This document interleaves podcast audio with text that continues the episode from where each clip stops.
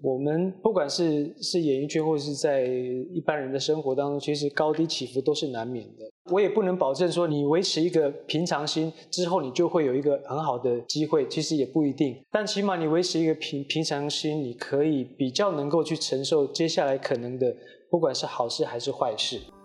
我是侯乃荣，台湾名人堂要告诉大家：有故事的人，有意义的事。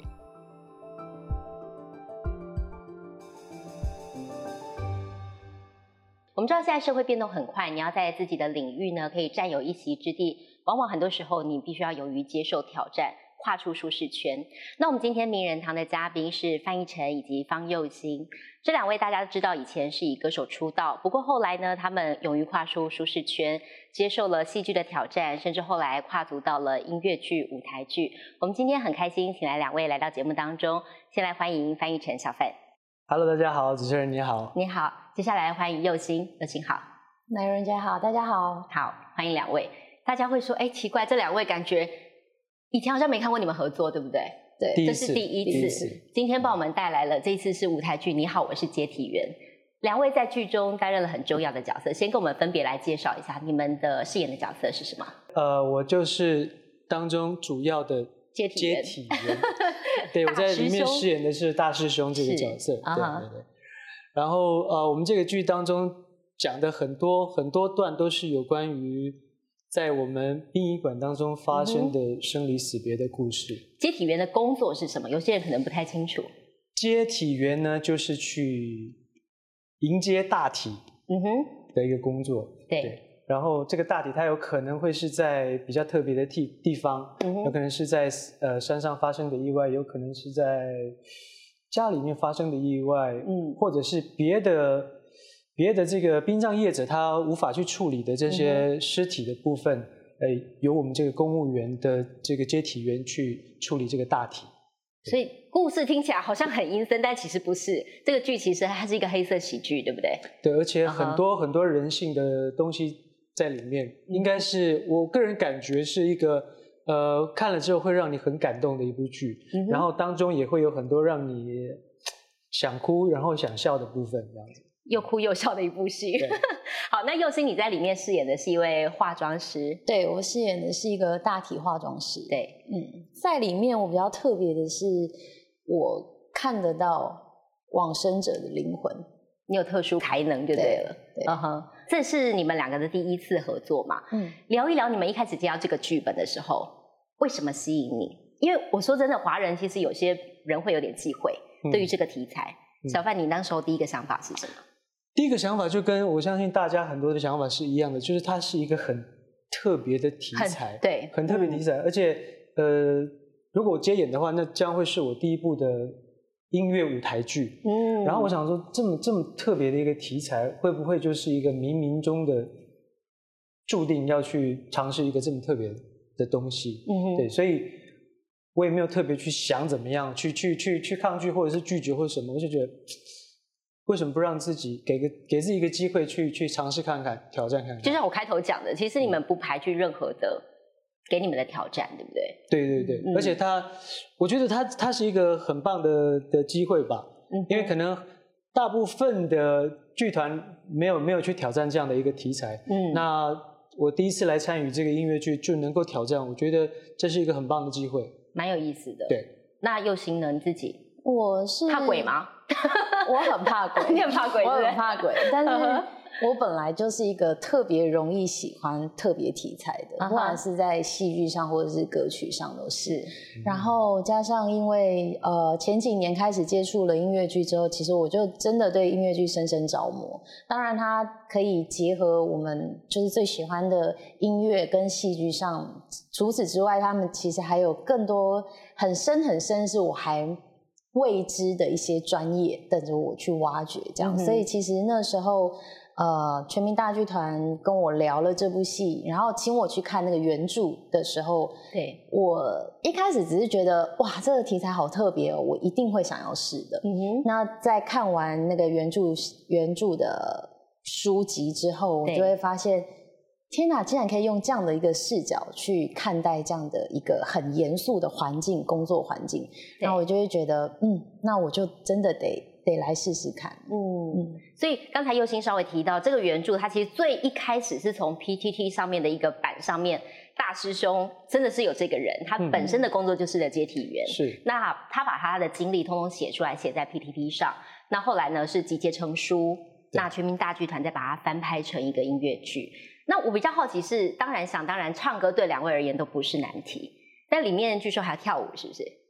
小范，其实我一开始是觉得应该唱歌的部分不会是难题。对啊。但是我们整个准备、筹备、排练到现在这个阶段，是，呃，开始发现 大量的、呃，很大量的歌词量啊，很大量的新的歌词、呃，歌曲的样貌形态都跟我们以往可能。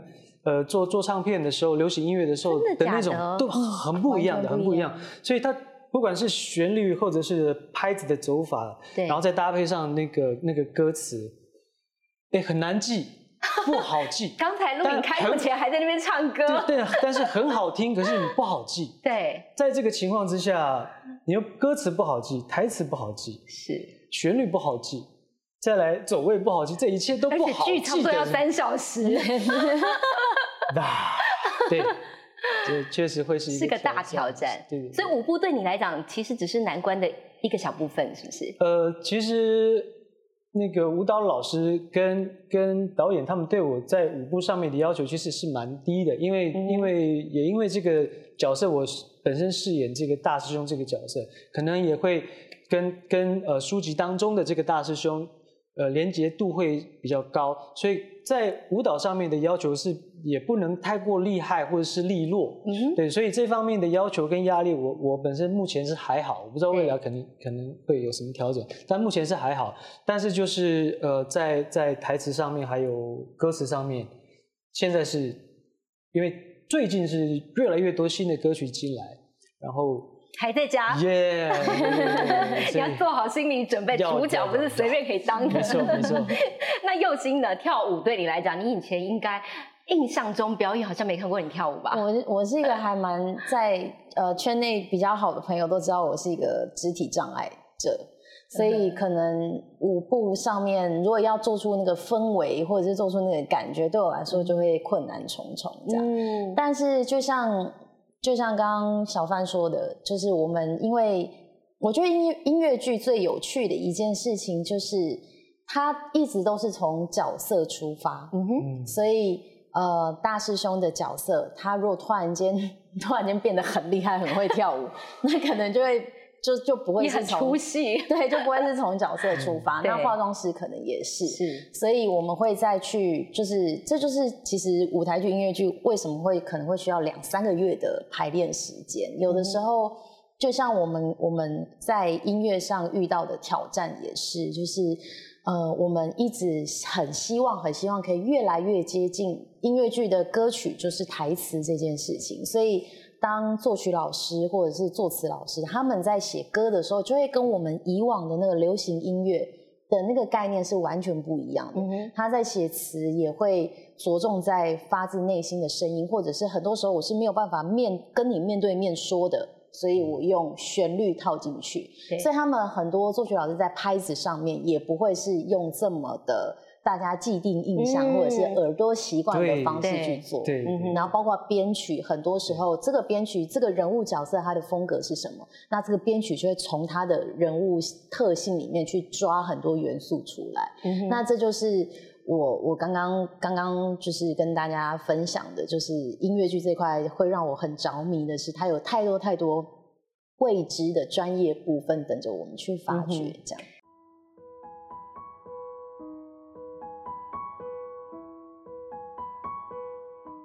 表演是你们的本行，不过有人说隔行如隔山，你要去演绎另外一个职业角色，其实你还是有很多功课要做。嗯，尤其我不知道小范接体员这个角色，你肯定之前是不熟悉的。除了原著的这个大师兄有现身指导嘛，对不对？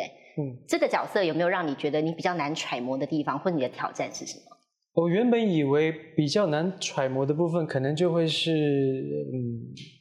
真实去接触大体，或者是跟大体之间的一些互动。对，但好在我们这一次在剧里面没有没有强调这么多有关有关大体或者是大体是什么状态，我们怎么处理它，怎么去搬运它，怎么它在什么样的场景它是如何死的，这些东西我们并不是我们想要特别去跟呃观众强调的部分，所以这方面我原本想象可能会比较辛苦的，那目前的话就是真的歌曲还有呃台词旋律的部分真的是真的是很难，有呃有有一场戏，这也是这这几天。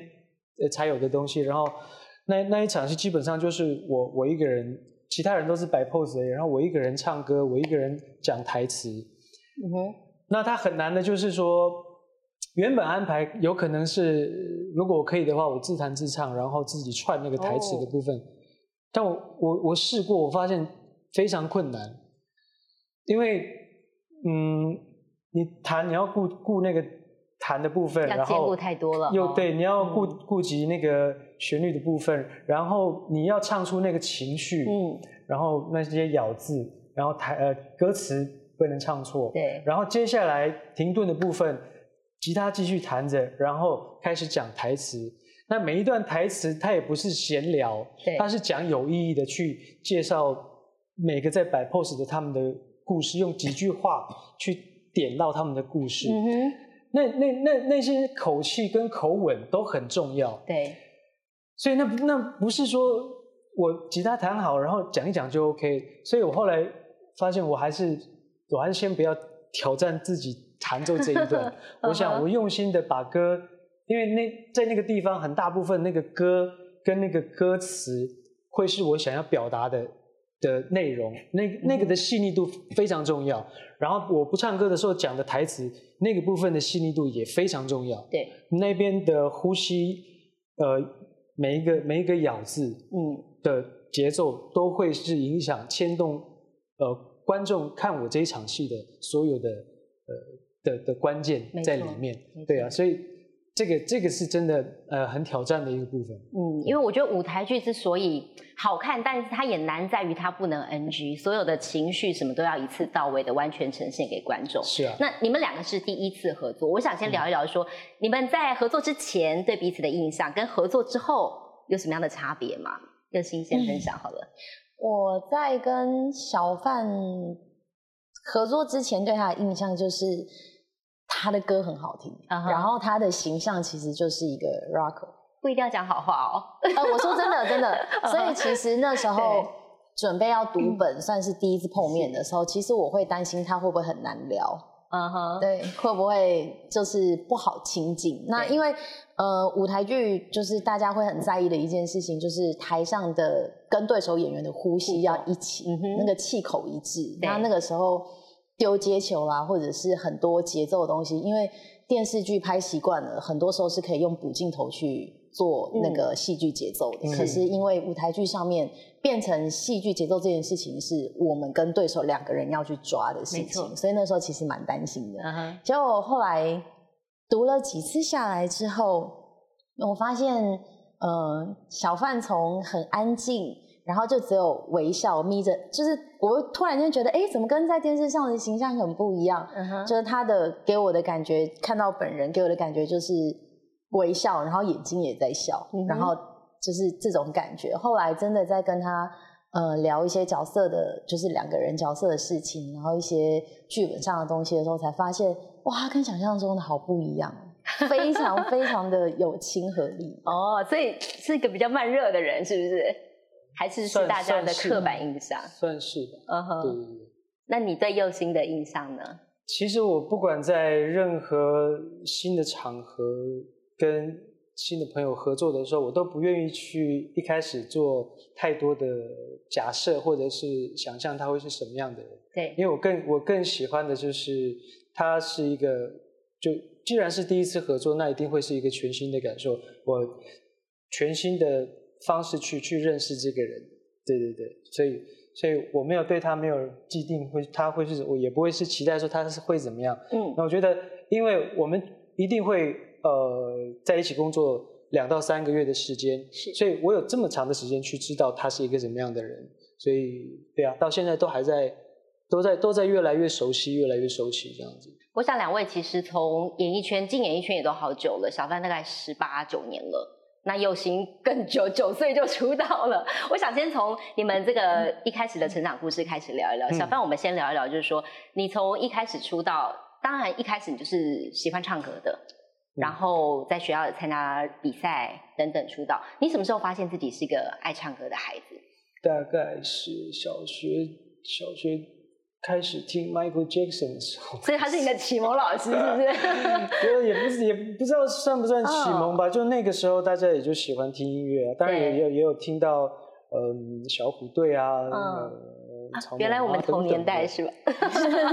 差不多，差不多，应该差不多，差不多，对对对。然后对啊，会听到 Michael Jackson，那会会跟着跟着去去哼唱，嗯哼，那觉得，嗯，不知道很很。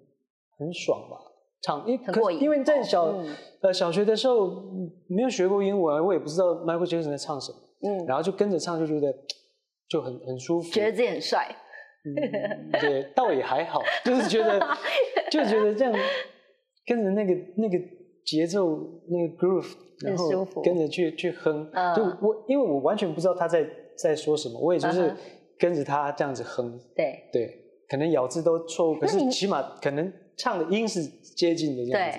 对，那你小时候就想当歌手吗？小时候没有想那么多了。嗯，对，反正就是有可以接触到音乐的场合就去接触。对，呃，那你后来是什么因缘际会下让你踏上歌手这条路？那是到了读专科学校的时候，那时候开始开始玩乐团嘛。对，对，然后玩完乐团之后，开始到一些呃。酒吧或者是 pub 里面去驻唱啊，去驻唱之后，哎，发现唱歌这这件事情，呃，居然还可以有有收入，哎，感觉还不错哦。那又又可以满足自己的一点点的那种在舞台上的小小的虚荣心，然后还有钱可以拿，觉得蛮开心的。所以你是喜欢站上舞台的嘛？那种感觉？如果你站上舞台会被被别人。掌声鼓励跟尖叫的话，我相信每个人都会喜欢的。对，所以慢慢的也就喜欢了。那那可能也证明自己好像在舞台上，呃，做的事情好像大家是能够接受的，也觉得做的很棒，所以就会有成就感啊，觉得很开心。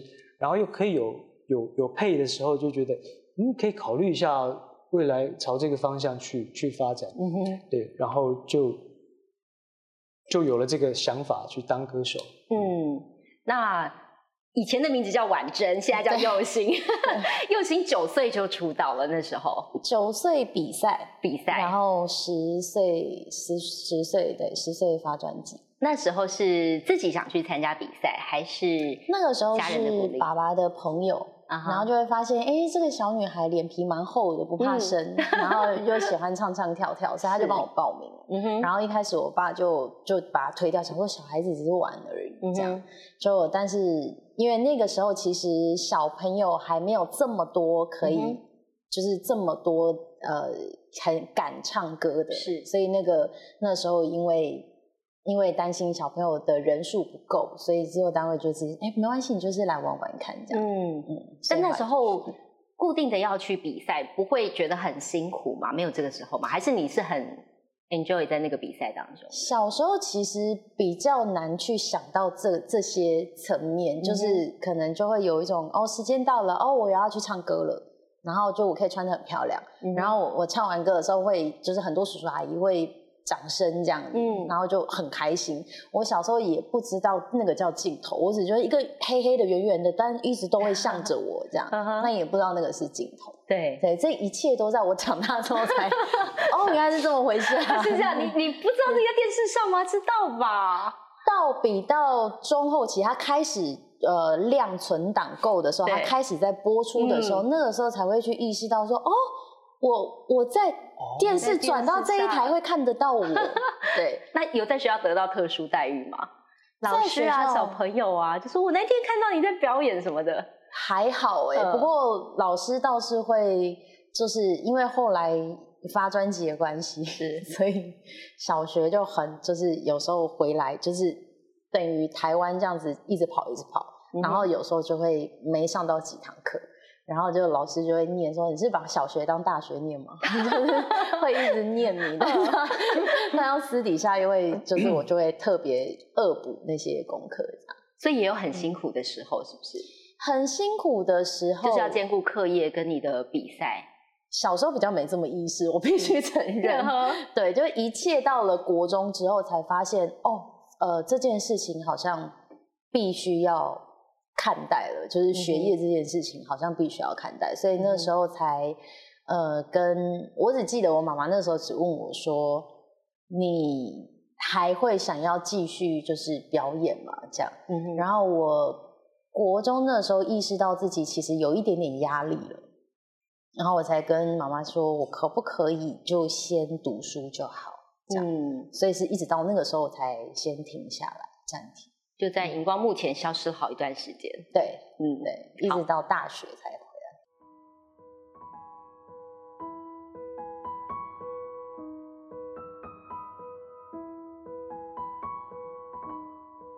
这演艺生涯走来，当然一路不是顺风顺水，肯定有遇到一些低潮的时候。那小范，大家知道一开始你唱那个《I Believe》大红，我们以前都听过这首歌。那后来你中间曾经有过一段低潮期，是在《海角七号》之前。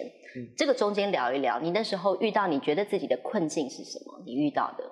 其实很多时候你不会知道你为是为为什么会会遇到困境，或者是为什么低潮。就像有的时候你为什么高潮你也不知道，嗯哼。但但是就人生就是这样，他有时候起起落落，就是起起伏伏。嗯，就对我真不知道。你那时候 觉得自己？处在一个比较不顺心的状态，那时候遇到的情况是什么？就是事业，嗯，都不如预期啊。不管是呃发发唱片之后，唱片的销售，或者是在呃各种活动上面的的反应等等的，就是嗯，为什么？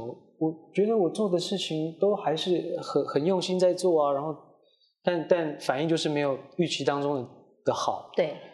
那但一开始会觉得很很沮丧吧，因为你也找不出原因。对，嗯，你找不到原因，你不知道怎么去调整跟治疗嘛，这个。对。所以，对啊，就就就一直很困惑，很困惑。对。那个时间大概多长？对你而言？嗯，几年吧。几年？几年？几年？那你有没有印象中觉得收入顿时也没有？你印象中有没有最让你觉得最失落的时刻？呃，倒不至于说，因为我其实我平常的。我花费都蛮节省的，那收入倒还是可以糊口，只是说，只是说，如果嗯一整年就只有两三场演出的时候，那种，那你平常在家干嘛？嗯，你会觉得很很空虚，很没有成就感，然后你会开始怀疑自己的的存在是不是有意义？那接下来还。你还这这个工作你还要做吗？还是怎么样？你因为你一年只有三场演出，干嘛？那其中的时候。对，你会你会开始质疑自己，怀疑自己的能力等等的，你会想很多。所以你曾经有想说，那我是不是以后不要再当歌手？你有过这个念头吗？有啊有啊，当时我相信如果有有失业半年的朋友，应该可以体会我在说的是什么，就是你。你会想很多，有的没的，想放弃，呃，又想再试一下，哎，偶偶尔又想再放弃，呃，又又想这样，又想那样，又想这样，又想那样。嗯，因为一个不稳定的状况会让你想很多，对，想坏的也好，想好的也好，又往坏的，又往好的，又往，就是这样子一直偏来偏去，偏来偏去。对。那你后来怎么样走过那段时间？有一个特别支持你的力量吗？在那时候？没有啊，靠自己。的心理治疗。就，如果再这样下去的话，应该就我不知道会怎么样。嗯，但可能就运气好了，之后就到零七年的时候就接到电影，然后就去，就那个时候就想说，嗯，要不就拍电影嘛，反正这个机会千载难逢的。你作为一个歌手，也不太可能有人找你拍电影干嘛的。对，那有有这样一个机会，我就想说。那就就去试试啊，不然怎么办？对啊，结果很让你意外，对不对？那不是大红。对啊。嗯，那这个生命的转折，我想问，就是对你而言，从你从一开始很低潮，然后一直到后来被大家注意到了，你自己心情上的转变是什么？会改变你对演艺工作后来的自自己的规划吗？会不会就慢慢从这个阶段开始，从音乐转到戏剧来了？会想多去尝试了。嗯哼，对啊。那其实最大的最大的影响，应该就是我们不管是是演艺圈，或者是在一般人的生活当中，其实高低起伏都是难免的。对。那我也不能保证说你保你维持一个平常心之后，你就会有一个很好的机会。其实也不一定。但起码你维持一个平平常心，你可以比较能够去承受接下来可能的，不管是好事还是坏事。嗯哼，对我我只能这样说。那那我是运气好，刚好在那几年之后就遇到了这个拍电影这件事情，让我又有重新呃更更好的一个机会。对对，但是每个人都很难讲。没错。对，所以我是呃现在回过头去看的时候，我就觉得就。你大概也只能做的一件事情，就是维持一个平常心，然后用最平常的心情去看待现在这个时候，跟仔细思考你未来还要怎么做。嗯，对，大概能做的就是这样。对，因为我觉得演艺人员，尤其是在镁光灯下，在掌声当中，难免我觉得那个落差会是更大的。当你觉得焦点不在自己身上的时候，我觉得心理的调试其实是要比别人更。强大一些些。我这边问一下佑心，你自己也曾经经历过很低潮的时候，甚至到忧郁症的状况。嗯，那时候是什么样子的情形，让你心理上有这么大落差？呃，其实我那时候问医生我怎么了，嗯，然后医生其实也也就猜测，他也没有办法很很确定的告诉我可能是什么。嗯，那他那时候大概讲的意思是，呃，因为。可能小童星，所以接触到的一些就是提早接触到这样的一个社会，是。然后突然间回到了校园生活的时候，那个样，不管是在谈话或者是在环境，其实都有非常大的落差。嗯哼。所以可能一时之间是没有办法回到跟同才之间的对话，以及。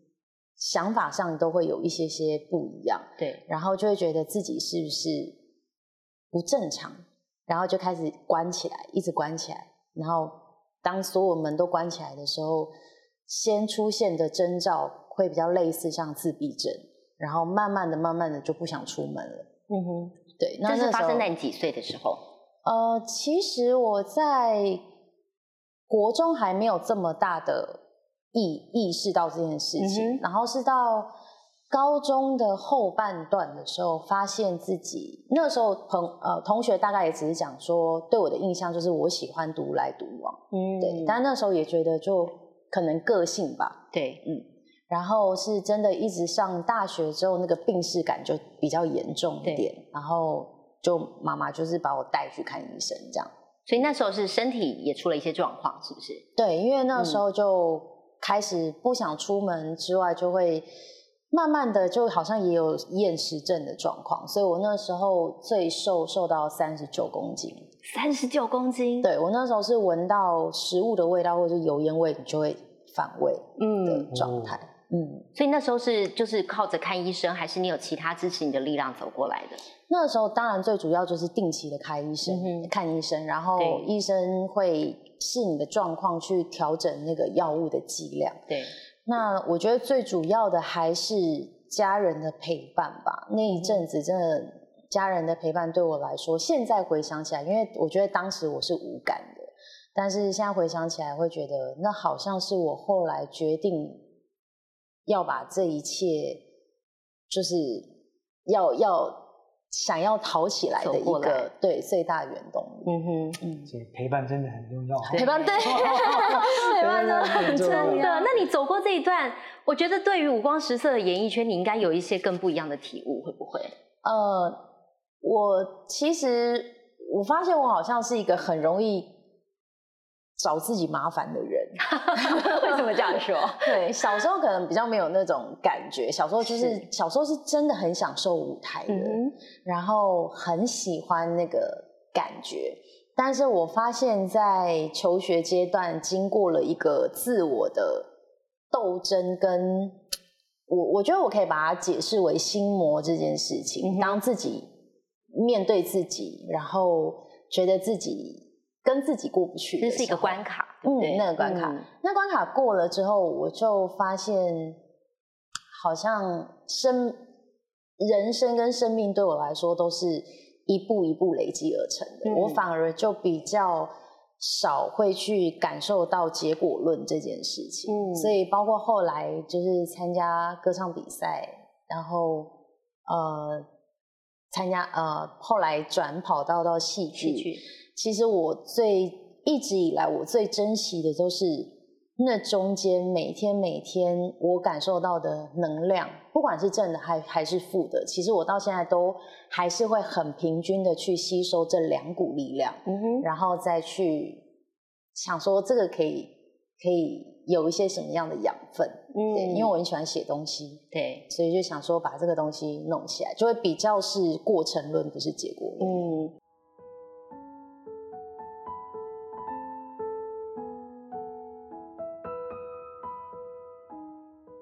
有时候人生很像在打电动，就是过了一关之后呢，哎，你接下去就面对一个新的不一样的挑战。那像小范，你走过了低潮之后，你后来开始有了戏剧的机会，也到对岸发展。我想聊一聊，就是从歌手到戏剧演员的这个转变当中，你觉得对你而言最大的挑战是什么？背台词吗？不是，是一种自己相信自己的一个能力。嗯哼，对，就是要要说服自己能够做这件事情。在面对面对对手演员，或者是面对摄影机的那种那种自信，因为或许是歌手出身，可能唱个几句，我觉得是相当有自信的事情。嗯，但是对于表演，因为他陌生，因为他不常接触，会怀疑自己的能力。那一份自我怀疑，很容易从你的各种肢体、各种眼神嗯表现、呃对话。就释放出来，别人会发现，会发现，呃，导演会发现，镜头会发现，所有的人会发现。那一旦你的任何表演有有有一些自我怀疑或迟疑的时候，基基本上这个表演它就不 OK 了。对，所以呃，最难的部分就是先克服自己的演心魔，就是说服，就说服自己，我是一个演员，我正在做什么事情。对对，嗯对，那。呃，一旦一旦能够学会这个自我说服之后，其实我觉得还还蛮好用的。就好像有的时候，虽然我是呃歌手的身份去参加某些大型活动，有的时候还是会还是会紧张，还是会有点不知所措。那个时候现在还是会啊，还是会还是会。那个时候就会说服自己说，你假装自己在。在演戏，你是一个演员，你现在是要演一个歌手而已，就这么简单。台下那些，蛮有意思的。台下那些都是我们请的灵演，OK？对，但只是说这场戏这是最后一场戏，我们尽量不要的音机，好吗？对，就 OK，唱完，对，下台，你就是巨星，好，自然挥挥手，帅气的下台就对了。我以为你就是在舞台上十几二十年没在怕的耶。那。嗯，还是说对，有的时候还是还是会紧张，不一样的不一样的情况的时候，对对对，所以那种自我催眠还蛮重要的。那这这一点也是因为，呃，因为那时候是演员，然后啊不，歌手转演员的时候，对，需要这一这一份自我催眠的能力。那又新呢，我觉得你最近就是戏路越来越大胆，有吗？前一阵子有很突破性的演出，你自己在歌手转演员的路上，你有没有觉得自己比较？难的突破或是挑战是什么？我我觉得比较挑战的是，一开始跨戏剧的时候，对我来说比较还行。我的挑战是来自于拍呃到一定的阶段的时候，我自己会开始卡关，然后那那那一段时期，我甚至会怀疑自己，我好像不会演戏了，因为以前刚就是。怎么讲？就是新生儿嘛，什么都不怕，天不怕地不怕，我不怕镜头，反正我就是很自然而然的这样，该怎么样我就怎么样。但是后来拍了几年之后，突然间发现，我好像永远在同一个套路，嗯，我好像永远在本我，因为毕竟剧本的种类，其实在台湾目前来说没有太多，所以他的角色型呃角色性格其实都会是大同小异。对，然后到那个时候，我才开始去意识到说，糟糕，我我现在如果用这样的方式去演，会不会跟我之前哪一部的角色其实是一模一样的？然后到那个时候的关卡就很大。那那个时候很多以前碰过的戏剧前辈几乎都被我烦了一遍。然后 对 很多很多像杨贵妹妹姐啦，然后王娟娟姐啦，郎祖云郎姐，就是这几个戏剧前辈都被我翻过一遍。然后我就开始去问。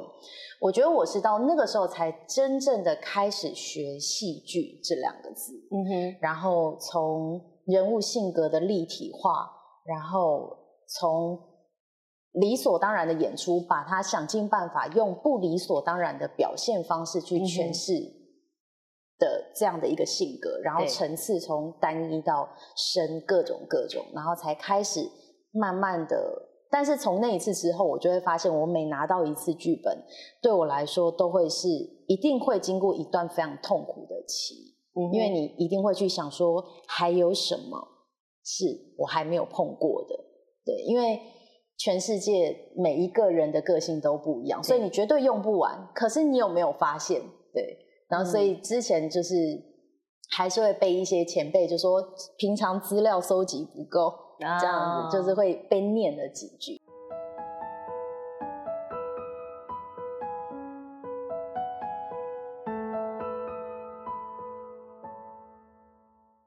我觉得两位都还在努力的往前进了。那小范，你的音乐的创作还是没有停下来，对不对？你中间还是有一些音乐的作品啦、发表啦等等的。距离上一张的完整专辑已经是七年了，对不对？差不多，差不多七年时间了。你接下来音乐的作品还是有计划要推出吗？我现在是在想，可能可能明年呃可以弄一个单曲之类的东西。对对对，想要就是尝试一些不一样的，想用自己的主语去去弄，去去诠释呃流行音乐这样。嗯，这也是一一个新的挑战，对你而言。对，嗯哼。那又新呢？大家都会说，你刚才自己也自嘲了。我们私底下聊天，就是呃，都已经是星光大道，就是歌唱比赛的冠军了，但是到现在还没有出片。嗯，你对音乐的梦想放弃了吗？还是还是要努力？我我觉得他事情会不会发生，我我自己是比较随性，但是因为就是真的真的个性爱玩嘛，所以私底下还是会写很多，不管是。各种形态、各种情绪的歌曲，这样。那我觉得，可能或许有一天，我会突然间觉得，好像有有一个风格的东西出来了，我可能就会像小范一样，就是用单曲的方式去跟大家分享或什么。就是我觉得现在音乐对我来说，反而不是以专辑这件事情会是个目标，而是我的。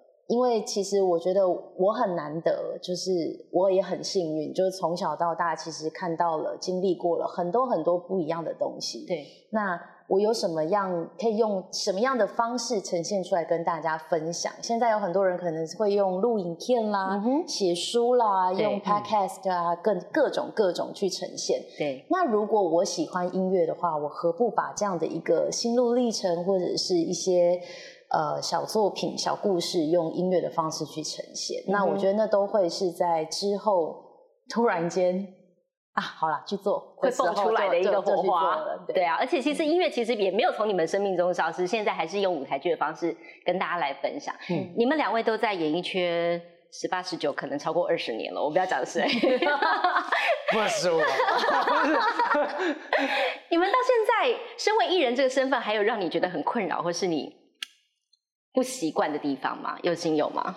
我一开始那时候在比星光大道的时候，的确有，因为那个时候会有身上会有很大的包袱，就是大家都是把你跟小时候比较，对对，所以其实不管是网络上还是报道，其实都有很多很多打打着我强心针的一些报道出来，这样。但是后来我真的很感谢戏剧这件事情，戏我觉得戏剧治疗真的是一个。很有用的一个课程，我借由去饰演其他人的角色，企图进入其他人的灵魂，用其他人的逻辑去看待各种喜怒哀乐的时候，到后来就会发现，其实我现在最需要做的是真正的做回自己，然后让大家来适应真正的我。嗯哼，所以我现在在努力的是这个这件事情，所以有的时候会碰到不习惯的是，当我面对很多以前习惯以前荧光幕的我，就会觉得你就是一个很有礼貌的乖小孩，然后你很很有气质，然后你就是穿着什么都很端庄的时候，那个时候我就会开始啊，哦对，所以我现在应该要做我自己，哎不对啊。可是，哦，好，那 那我先做转化。对，呃，那小范你呢？你有没有什么到现在为止你还觉得不习惯的地方？例如说，大家关注你的私人生活之类的。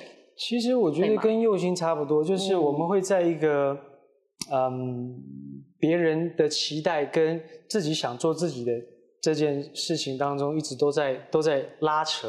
对，或者是我期待别人想。问我什么，或是我期待别人关注我什么更多一点，以跟他们实际上想要从我这里得到东西的那种落差的落差，我相信这个落差它永远不会是一个等号，那永远都在做调整了，因为因为嗯，就这个工作它本身就不是一个，它不是一个特别普遍的一个工作，它不像。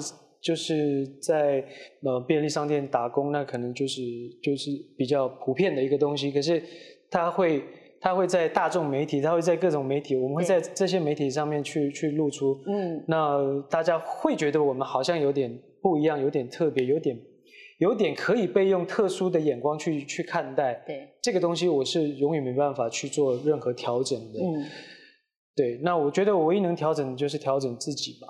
那其实都一直都。都在调整当中，我也希望能够做最自在的去做自己，然后最自在的去在这个工作领域当中做自己，嗯，然后享受这一切过程，这样子。对啊，我觉得大家这么努力的在这个圈子不断的精进自己，然后不断专出好作品，当然希望大家把焦点放在作品上面。那我觉得最后一点点时间，请你们两位来谈一谈，就是。呃，我们这一出的戏哦，你好，我是接体员。你们最希望观众走进剧场里面所感受到的是什么样子的内容？小范，这个戏它很特别的，就是我们很大胆，我们用这样子的一个题材。嗯哼，这当中，呃，当然我知道，可能生离死别、生老病死这样的题材，在很多剧当中你都可能会遇到。但是我们很特别的是，我们整部剧都在讲这个东西。嗯哼，但我们可以很自豪的就是，不会让你觉得。虽然好几段、好几段、好几段都是有关生老病死，但是它都是不一样的故事。然后每一段故事都会让你有感动，然后也会有有所体悟。对，然后我要更更呃跟大家分享的就是，我们当中会有很多很棒的歌曲。对，它听起来很好听，但是难度很高，对我来讲是非常大的挑战。对，那我相信绝对值得大家来到现场来观赏我们的戏的。嗯哼，那佑星呢？你自己最希望观众走进剧场，然后从这个剧当中带了哪些东西回家？我好贪心哦！大家看完这部戏，其实从头到尾在讲的只有一件事情，就是爱，不管是亲情的爱、朋友的爱，然后呃很奇怪的爱，什么样的爱都有。然后他锁住一件事情是家，然后他从殡仪馆的方向出。的视角出去，殡仪馆是所有人到最后的家，暂时的住所。对，那呃，我希望，因为每一个人在心里面或多或少都会有一个执念，这个执念会造成很多的误会。有的时候可能是因为个性上太硬，所以没有立即和解，总是最后会到了这样的一个地方之后。就是像刚刚小范哥说的，就是到了生离死别的时候，有太多的悔恨、后悔、来不及、遗憾等等产生。嗯哼，那这些追溯源头是，如果你愿意把执念放下的话，或者是你愿意相信爱的话，这件事情其实就不会在这样的一个严肃的环境里面会出现这么多让人。难以接受，或者是痛彻心扉的，或者锥心刺痛的故事，在这个这个环境里面发生。所以我希望大家看完之后，带着一种你愿意原谅自己也好，或者是愿意原谅对方都好如果是可以这样的话，我觉得是最棒的。嗯，好，那今天谢谢佑心，谢谢小范来到节目当中，跟我们分享了这么多。如果你喜欢我们的节目呢，可以上 Podcast 搜寻，一样可以听到很多很动人的故事。感谢你的收看，台湾名人堂，我们下次再会。谢谢，谢谢，谢谢，谢谢两位。嗨，我是奶荣，谢谢你今天陪我们一起听故事。台湾名人堂每周日晚间十点在台视新闻台播出，也会在 Podcast 上线。每周我们都会带给你有故事的人，有意义的事。